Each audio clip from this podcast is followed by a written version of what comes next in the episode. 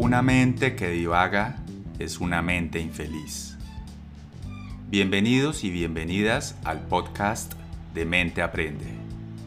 Mi nombre es Jorge Franco, soy médico psiquiatra e instructor de mindfulness.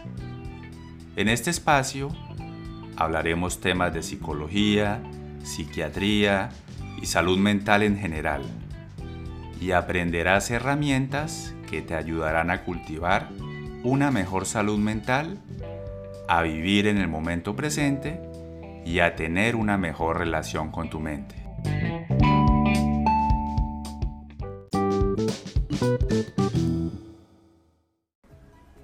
Hola amigos, hoy vamos a hablar de atención plena o mindfulness, haciendo énfasis en su aplicación en medicina y en psicología aunque igual tengan en cuenta pues que este tipo de prácticas igual pueden beneficiar a cualquier persona independientemente de que tengan o no tengan una enfermedad médica o psiquiátrica.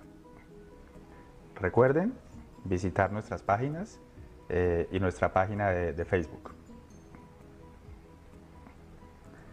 los temas que vamos a hablar hoy es primero, pues les voy a hacer una pequeña introducción de qué es el mindfulness, de algo de su historia, de cómo esto llegó a la medicina y a la psicología. ¿Por qué pienso yo que es importante?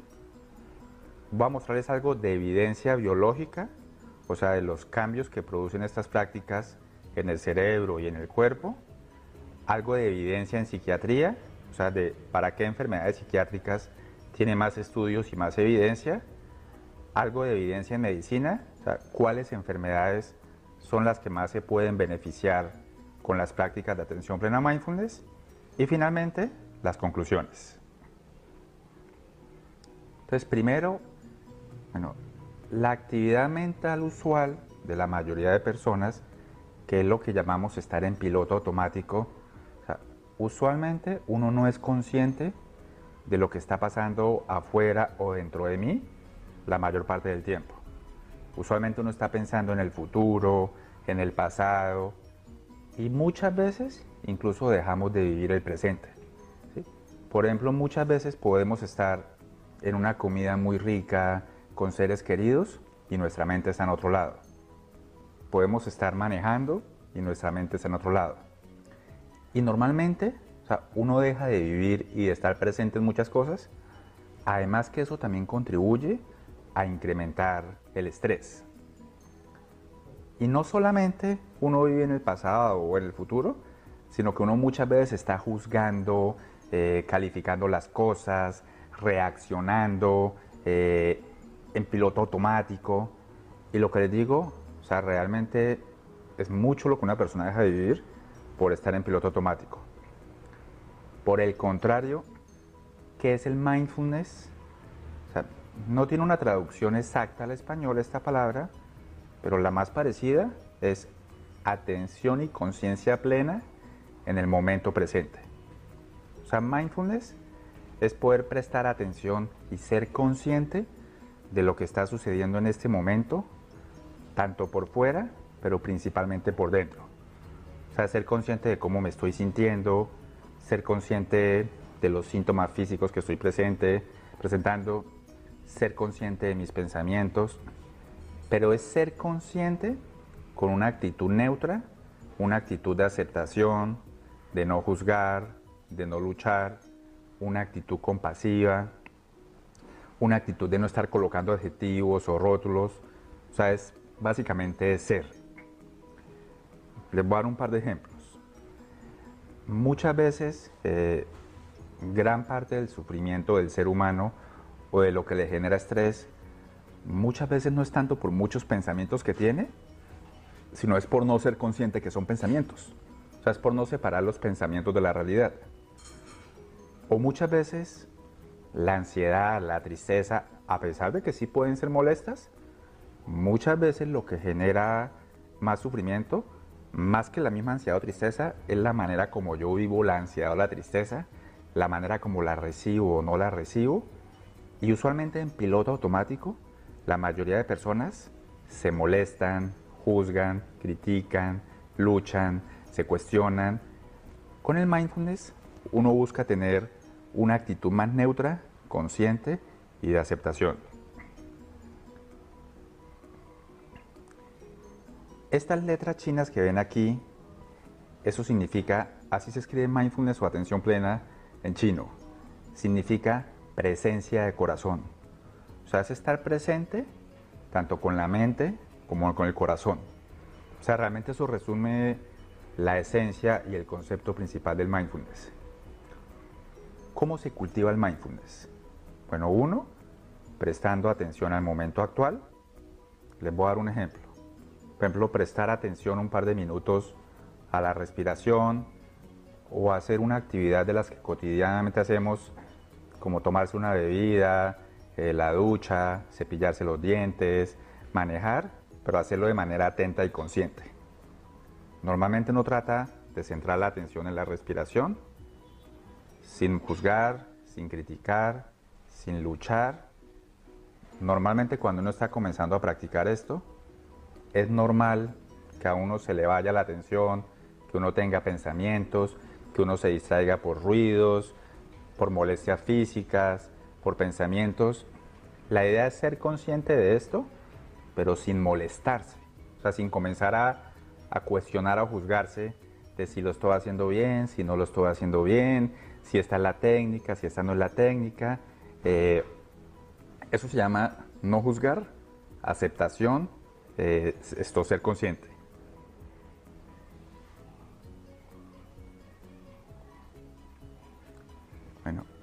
¿Cómo se cultiva la atención plena?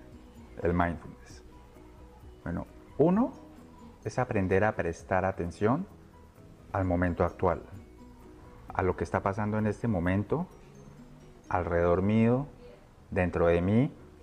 O sea, es aprender a prestar atención y a ser consciente de mis pensamientos, de si estoy sintiendo alguna molestia física o dolor, a ser consciente de lo que estoy sintiendo, llámese ansiedad, tristeza, alegría, irritabilidad, rabia, pero es observar y ser consciente de una manera neutra, o sea, sin juzgar, sin criticar, sin reaccionar, siendo compasivo. Voy a explicarlo de otra manera. La mayor parte del tiempo, especialmente cuando uno está estresado, uno está fusionado con la realidad. ¿sí? O sea, es como si gran parte de la película que yo proyecto en mi mente, yo la estoy viviendo como si yo fuera el actor principal. Con el mindfulness lo que uno aprende es a separarse un poquito y en vez de ser el actor principal de la película, es convertirme en un espectador neutro, que no juzgue, que no critique. Y normalmente realmente eso alivia mucho el sufrimiento y es una manera más sana y más constructiva de relacionarme conmigo mismo, con el mundo, con los demás. Les voy a hacer otra metáfora para que entiendan el concepto. Cuando uno está muy estresado, hagan de cuenta que es como la creciente de un río y ahí van todos los pensamientos, las emociones, la ansiedad o el dolor físico o el miedo, pero con el problema de que si yo estoy en piloto automático, yo voy en la mitad del río y la creciente del río me arrastra. El mindfulness es como si yo fuera capaz de sentarme en la orilla del río y en vez de que me arrastre, es ser capaz de observar desde la orilla del río lo que está pasando. De eso se trata el mindfulness. No es solamente una técnica o una habilidad, sino realmente en la medida que uno lo practica, se va convirtiendo en, una manera de ser, en, la esencia. Aquí ustedes ven la letra según el alfabeto chino, eh, que, la, letra que, representa el concepto de mindfulness. En chino mindfulness se escribe, esto significa presencia de corazón. Y de eso se trata la atención plena, de estar presente de corazón. Bueno, esta es otra imagen. muchas veces una imagen vale más que mil palabras para que entiendan mejor el concepto de mindfulness. En la persona, como ustedes pueden ver en la imagen, usualmente uno está en piloto automático. Y así yo esté al frente de un paisaje espectacular, o así yo esté con un ser querido en una comida muy rica, muchas veces mi mente está en otro lado, pensando en los problemas, en las deudas, en enfermedades, sintiendo rabia. Y eso realmente pues me impide estar presente, me impide estar en contacto conmigo mismo, con los demás, con el mundo. En contraste, fíjense el perro, que es un perro que sí está presente de corazón, o sea que sí está disfrutando el paisaje y la experiencia.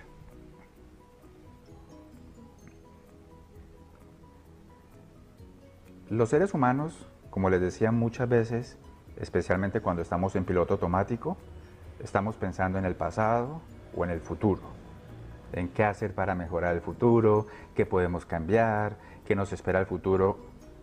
Pero realmente la única manera de cambiar el futuro es habitar el presente y habitarlo estando presentes, siendo conscientes. Mucho es despertar de ese sonambulismo que nos produce el vivir en piloto automático.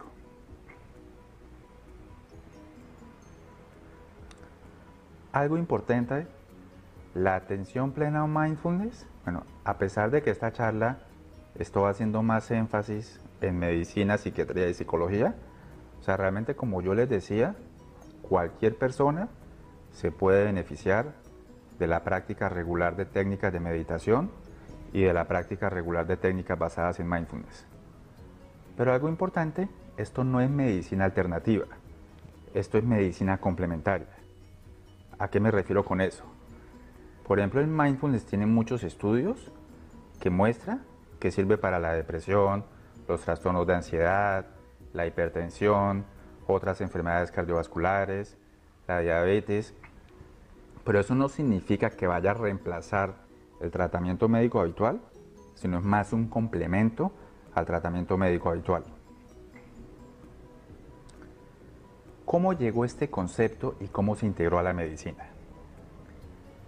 El tema del mindfulness y la atención plena, esto es tomado del budismo y de algunas prácticas budistas.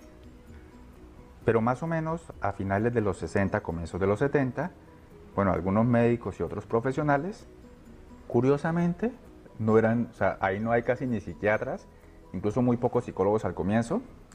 Uno de los primeros fue el doctor Herbert Benson, eh, él es un cardiólogo de Harvard, y él comenzó a estudiar, bueno, uno, el efecto que producía el estrés en el metabolismo, en la frecuencia cardíaca, en la tensión arterial, en la frecuencia respiratoria, en la tensión muscular, y cómo el estrés pues aumentaba estos parámetros. Y comenzó a estudiar cómo la respuesta de relajación que se logra a través de prácticas como la meditación, en contraste al estrés, producía cambios contrarios. Y comenzó a usar estas técnicas en pacientes con hipertensión arterial, demostrando que sí se podía bajar la tensión y que incluso muchos pacientes necesitaban menos dosis del antihipertensivo. Aquí una nota aclaratoria. El mindfulness es más que una práctica de relajación y realmente su objetivo, a pesar de que estas prácticas sí producen relajación, no es el objetivo principal de la práctica. Bueno, otra persona que ha contribuido a integrar este concepto es John Kabat-Zinn. Bueno, él comenzó eh, a enseñar el mindfulness en un contexto secular eh, y en un contexto pues, de pacientes con enfermedades médicas, hipertensión, diabetes, dolor, desde 1979. Esto comenzó a hacerlo en la Universidad de Massachusetts, en Boston, Estados Unidos, y él fue el que creó el programa de reducción de, estrés basado en mindfulness, que es uno de los programas que actualmente es como el más conocido, el más difundido, y es uno de los que tiene más estudios y más evidencia, que ahorita les voy a explicar algunas cosas. Aquí está el Dalai Lama con Richard Davidson, que es un psicólogo. Y en una reunión de científicos, el Dalai Lama le preguntó y le cuestionó esto. ¿Por qué no utilizan las herramientas científicas para estudiar cualidades humanas como la compasión, la bondad y otras en vez de usarlas exclusivamente para estudiar enfermedades. Realmente esto es un cuestionamiento importante y poderoso y yo personalmente sí pienso que uno de los problemas de la medicina, de la formación que recibimos los médicos, de la formación que recibimos los psiquiatras, es que más del 95% de lo que uno aprende es a tratar enfermedades o prevenir enfermedades, patologías, pero realmente trabajar en individuos sanos, sin enfermedades, o incluso ir más allá, o sea, enseñar a cultivar cosas como la compasión, la tranquilidad, el no reaccionar, el no juzgar. O sea, esas son cosas que a uno nunca le mencionan ni en medicina ni en psiquiatría. Entonces este es uno de los cuestionamientos que le hizo el Dalai Lama a Richard Davidson.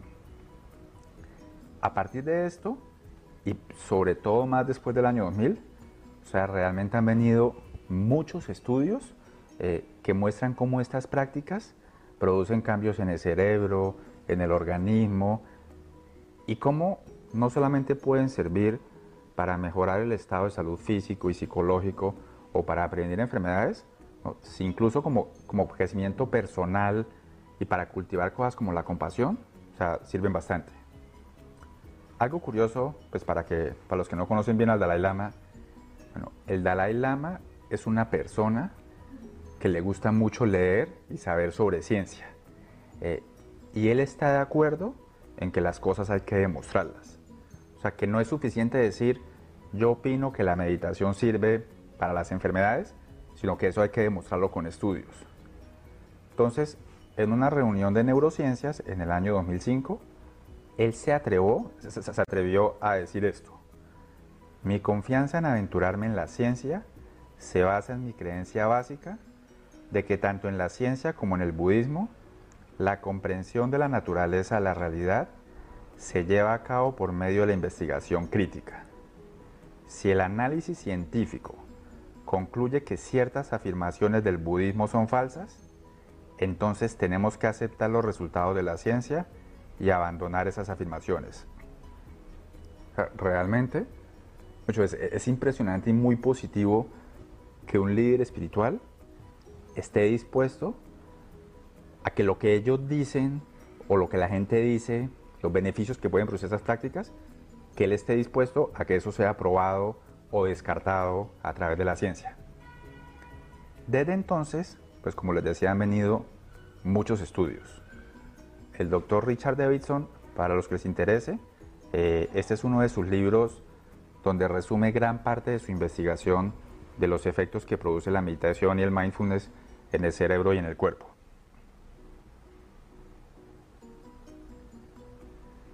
Otra persona que también ha contribuido en este campo es Sindel Segal. Bueno, él modificó este programa de reducción de estrés basado en mindfulness. Bueno, le hizo algunos cambios y creó un tipo de terapia que se llama terapia cognitiva basada en mindfulness. ¿Por qué es importante esta terapia? Porque realmente tiene muy buena evidencia sobre todo para prevenir recaídas en depresión. Otra persona que ha contribuido al campo es Martin Seligman. Bueno, él, él, ha, él ha, hecho, ha contribuido al desarrollo de un área de la psicología y la psiquiatría que se llama psicología positiva o psiquiatría positiva.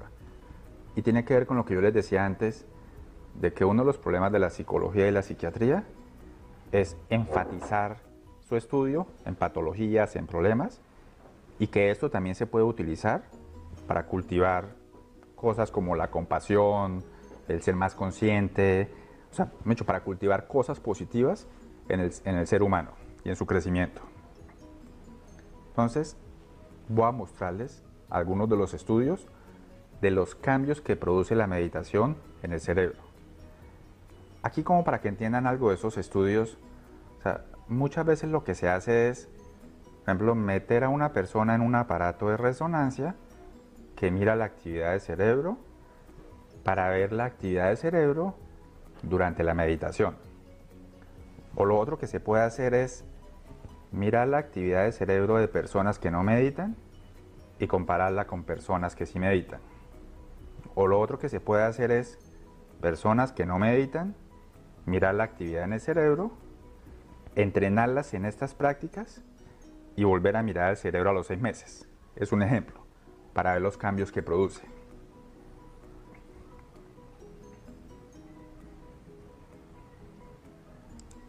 Entonces, como les decía, el Dalai Lama es una persona que ha contribuido mucho en este campo, ya que se estudia los efectos de la meditación y el mindfulness en el cerebro y en el cuerpo. En esta foto vemos a Richard Davidson con un monje eh, budista muy conocido que se llama Matthew Ricard, pues para ver los efectos de la meditación en el cerebro.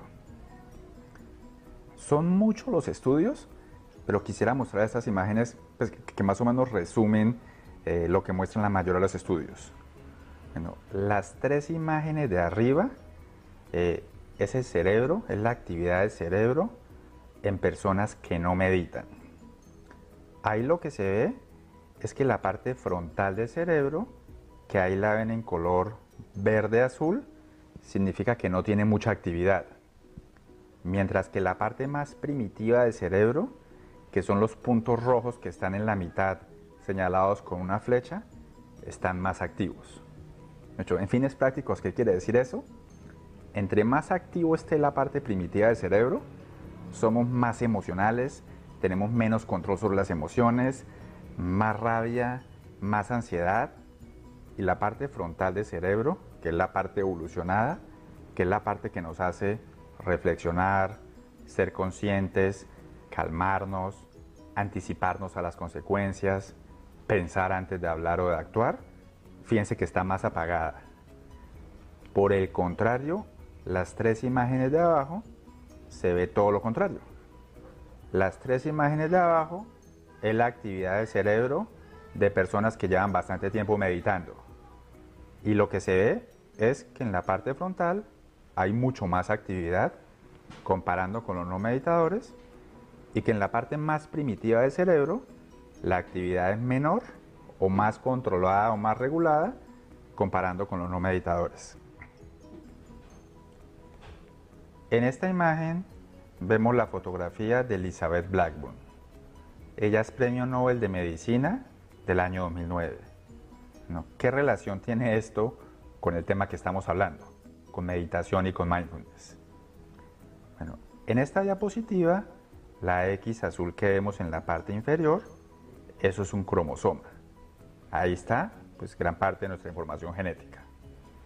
Los cromosomas, para los que no lo saben, en sus puntas, que son los círculos rojos que ven ahí, tienen una estructura que se llama los telómeros. Los telómeros son los que se encargan del mantenimiento y del cuidado de los cromosomas. Eso quiere decir que telómeros largos son células que viven más tiempo, que se dividen más, y telómeros cortos son células que se mueren más rápido y que se dividen menos. ella primero demostró que el estrés acorta los telómeros. Es decir, el estrés acelera los procesos de envejecimiento y de muerte celular y el estrés hace que las células se dividan menos.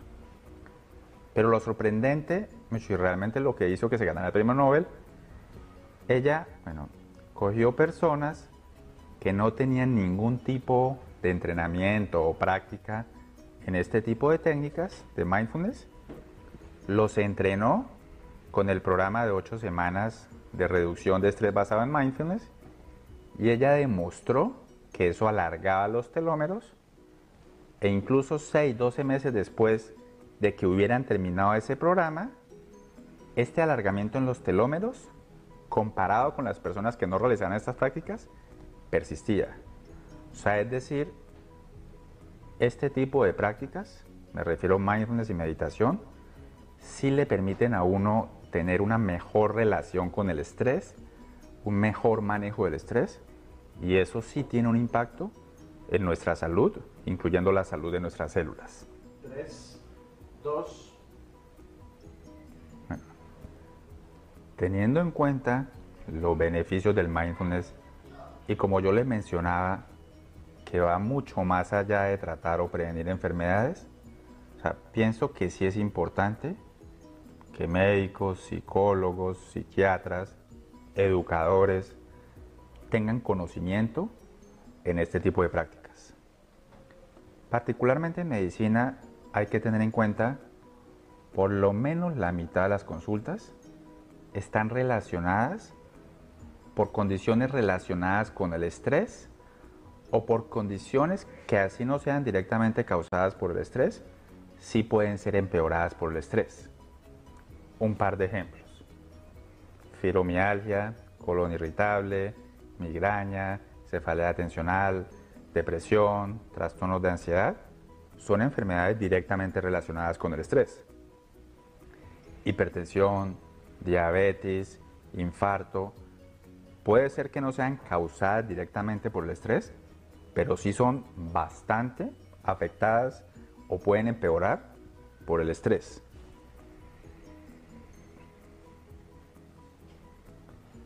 Algo importante, el estrés crónico y la respuesta desadaptativa del ser humano frente a ese estrés no solamente tiene consecuencias sobre la salud física y mental de una persona, sino realmente esto causa un gran impacto social, económico, familiar, laboral y académico. Aquí hago una nota aclaratoria. El estrés en sí mismo no es que sea malo. Recuerden que el estrés es una respuesta completamente normal, pasajera. El problema es el estrés crónico, desadaptativo. El problema es la respuesta no adaptativa de las personas frente al estrés. ¿A qué me refiero? A ser sedentario, a fumar, a tomar, a reaccionar, a gritar, a molestarse, a ese tipo de cosas.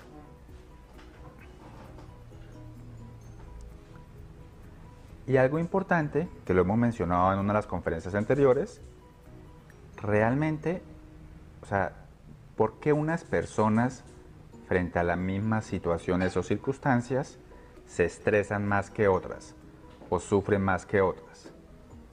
Eso nos hace pensar que la principal causa de estrés o sufrimiento no es tanto por las situaciones externas, sino influye mucho más las situaciones internas, llámese predisposición genética, mi estilo de pensamiento, la manera como yo interpreto las cosas, mi temperamento, mi manera de reaccionar, mis hábitos, mi estilo de vida, eh, cómo yo afronto las cosas, si vivo en piloto automático. Todo ese tipo de cosas a la larga influye mucho más en el estrés y la respuesta desadaptativa y en la enfermedad. Y esos factores internos, la mayoría, se pueden modificar. Y las herramientas basadas en mindfulness o atención plena sirven mucho para, pues, para estos objetivos. Otra cosa importante, y lo que voy a decir aplica para la mayoría de enfermedades del ser humano. Llámese depresión, hipertensión, diabetes, trastornos de ansiedad el tratamiento médico habitual, o sea, los medicamentos que usamos en medicina o los tratamientos quirúrgicos, para la mayoría de enfermedades son insuficientes. Un ejemplo, para la diabetes no es suficiente eh, un medicamento para el azúcar. Es igual o incluso más importante tener buenos hábitos, una buena alimentación, una actividad física regular y un adecuado manejo del estrés.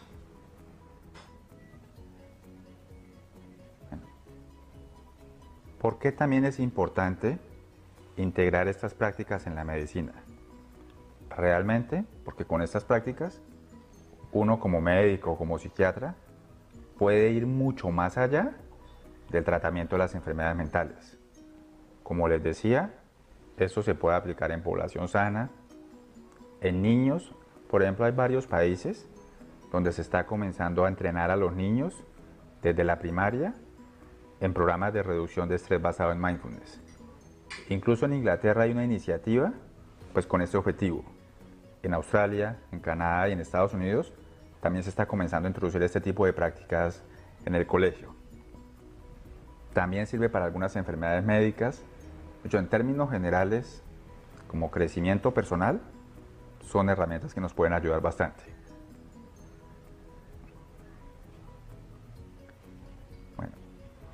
Basados en este concepto de la atención o mindfulness, en medicina y en psiquiatría se han creado una serie de intervenciones o programas estructurados. Les voy a mencionar como los cinco más conocidos y para qué sirve cada uno. El más conocido de todos, que es el primero, es el programa de reducción de estrés basado en mindfulness. Como les decía, no es solamente para personas con enfermedad, es para cualquier persona que desee mejorar su calidad de vida, que desee tener un mejor manejo del estrés, de las emociones, que desee tener una mejor relación consigo mismo, con los demás, con el mundo. Pero este programa, bueno, específicamente, es el que más se ha usado en enfermedades médicas, hipertensión, diabetes, cáncer, dolor crónico, y también es uno de los que más se utiliza en ansiedad. El otro programa es la terapia cognitiva basada en mindfulness, que principalmente se usa en depresión. Hay un programa de mindfulness creado específicamente para enfermedades como anorexia y bulimia. Hay un programa de mindfulness creado específicamente para la prevención de recaídas en adicciones, alcohol, drogas, adicción al juego. Y hay un programa de mindfulness creado para la esquizofrenia. Obviamente no es para tratar en sí la esquizofrenia, esto es una enfermedad neurológica que requiere un medicamento, pero el mindfulness sí le permite al paciente con esquizofrenia ser más consciente de sus síntomas, como no dejarse llevar por sus síntomas eh, y realmente logran un mejor control de la, de la enfermedad.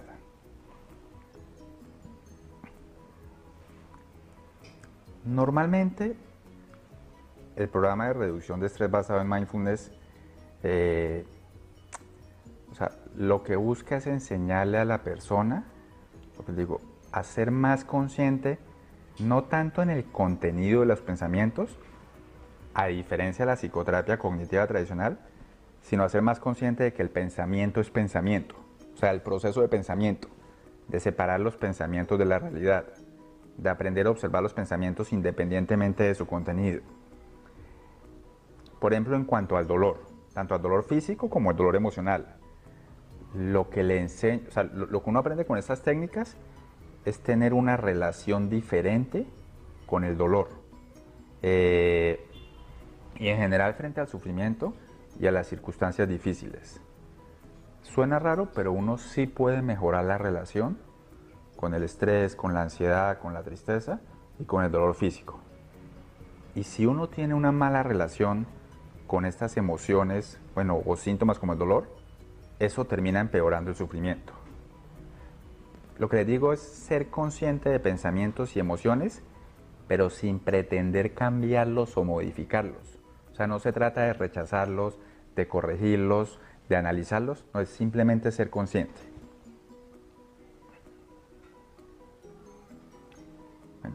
como les he dicho, de los programas más conocidos y el que más se utiliza es el programa de reducción de estrés basado en mindfulness. Les voy a hacer una pequeña descripción del programa. Es un programa de 8 semanas. Normalmente se hace de manera grupal, igual uno lo puede hacer individual. Cada sesión dura en promedio dos horas.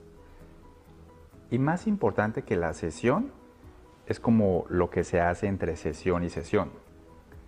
Normalmente lo que los participantes aprenden es a practicar eh, algunas técnicas formales o informales de meditación. Técnicas formales les voy a dar un par de ejemplos. Por ejemplo, centrar la atención en el proceso de respiración durante 20-30 minutos. Otra técnica que se llama escaneo corporal es hacer un escaneo de todas las partes del cuerpo, o sea, es sentir desde los pies y de ahí para arriba, parte por parte, Práctica informal, te voy a dar un par de ejemplos. Práctica informal es, por ejemplo, varias veces al día, hacer pausas de un par de minutos, simplemente para ser consciente y observar lo que está pasando en ese momento, especialmente lo que está pasando dentro de mí. O sea, para observar lo que estoy sintiendo, lo que estoy pensando, mi cuerpo. Usualmente lo que uno hace es parar, centrar la atención en la respiración Centrar la atención en la respiración es como el ancla que nos permite traer la atención al momento presente. Y ya después de lograr esto, uno desplaza la atención y la conciencia hacia otros objetos o hacia otras cosas como los pensamientos o los sentimientos. Eh, normalmente, como les decía, esto es ocho semanas y lo ideal es que durante el programa por lo menos uno le dedique una hora al día a este tipo de prácticas. En esto consiste el, programa. Como le mencionaba, tiene muy buenos estudios y muy buena evidencia. Uno, para prevenir recaídas en depresión. Incluso aquí les muestro un estudio que, que, salió en el British Journal de Psiquiatría para que sepan. Esta es una de las revistas como más famosas y más respetadas en psiquiatría. Y en este estudio se demostró algo que de verdad la gente no se esperaba. Y es que, por ejemplo, una persona con depresión, se trata la depresión con medicamentos. Después se coge a la mitad de las personas y se sigue solamente con el medicamento. otro, otro, otra parte del grupo se le quita el medicamento sin entrenarlo en mindfulness y otra parte del grupo se le quita el medicamento pero ha sido previamente entrenada en mindfulness. Y lo que mostró este estudio es que terapias basadas en mindfulness sirven para prevenir las recaídas en depresión, igual que los antidepresivos. O sea, realmente muy pocas intervenciones psicológicas, al menos en depresión para prevenir recaídas, han demostrado este nivel de, de eficacia.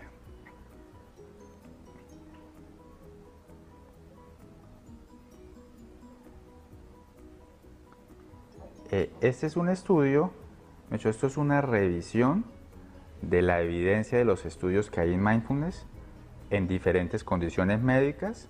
Entonces les voy a hacer un pequeño resumen, pues como para que sepa qué utilidad puede tener. Por ejemplo, en cáncer hay estudios con más de 200 pacientes. O sea, obviamente no va a mejorar el cáncer, pero sí los estudios muestran que las personas que practican mindfulness y este tipo de técnicas normalmente tienen mejor calidad de vida. Eh, en escalas que miden el estado de ánimo y el nivel de ansiedad, les va mucho mejor que las personas que no lo practican. tienen mejoría en sueño, en dolor, en fatiga. Y lo otro es que la tolerancia a los efectos secundarios de la quimioterapia usualmente es mejor en las personas con estas prácticas comparando con las personas que no practican esto. En dolor crónico, también sirve. Llámese fibromialgia o cualquier otra patología que produzca dolor crónico, el hecho de poder mejorar mi relación con el dolor, en vez de odiarlo, rechazarlo, molestarme con él, a la larga sí disminuye el dolor. En fibromialgia, pues que también es una enfermedad caracterizada por dolor muscular crónico, también puede servir. Como les he dicho varias veces a lo largo de la conferencia, para hipertensión arterial, para enfermedad coronaria y especialmente en hipertensión arterial, ha demostrado que sirve e incluso a algunos pacientes eh, se les puede bajar la dosis del antihipertensivo, ya cuando llevan varios meses realizando estas, estas prácticas. Acá hay un dato curioso, pues que también son cosas que uno no se imaginaba. Bueno, en diabetes tiene eh, también buena evidencia, pero incluso hay estudios que muestran que la práctica regular de la atención plena o mindfulness incluso puede llegar a disminuir la hemoglobina glicosilada. Para los que no sepan, la hemoglobina glicosilada es uno de los parámetros que más se utiliza en medicina para ver qué tan controlada o no controlada está la diabetes. Entre más alta esté la hemoglobina glicosilada, es una diabetes pobremente controlada y las personas con estas prácticas usualmente incluso llegan a bajar su hemoglobina glicosilada. Eh, también hay estudios en personas que tienen infección por VIH o incluso en personas con SIDA. Al igual que otras enfermedades, Obviamente no es que esto vaya a mejorar o a quitar la infección, pero sí mejora mucho las puntuaciones de estado de ánimo, calidad de vida incluso son personas con una mejor adherencia al tratamiento y son personas, al igual que en el cáncer, con una mejor tolerancia a los eventos adversos de los medicamentos. Tienen muchos otros estudios pues para diferentes enfermedades. La evidencia no es tan fuerte y no hay tantos estudios como las que le mencioné anteriormente. Y en conclusión, en conclusión realmente, como yo les mencionaba anteriormente, realmente gran parte del problema del ser humano, de las enfermedades, está bastante relacionada con el estrés y la manera como afrontamos el estrés o como compensamos el estrés. Esta frase del Dalai Lama resume la historia de vida de muchos de los pacientes que uno ve con problemas de ansiedad, estrés, sueño, hipertensión, eh, con problemas de infarto. Lo que más me sorprende del hombre occidental es que pierden la salud para ganar dinero. Después pierden el dinero para recuperar la salud. Y por pensar ansiosamente en el futuro, no disfrutan el presente, por lo que no viven ni el presente ni el futuro. Y viven como si no tuviesen que morir nunca y mueren como si nunca hubieran vivido. Usualmente esto es lo que le sucede a uno cuando uno vive en piloto automático. Salir de ese estado, despertar, ser consciente, atento y consciente, le puede cambiar a uno completamente la vida. Muchísimas gracias.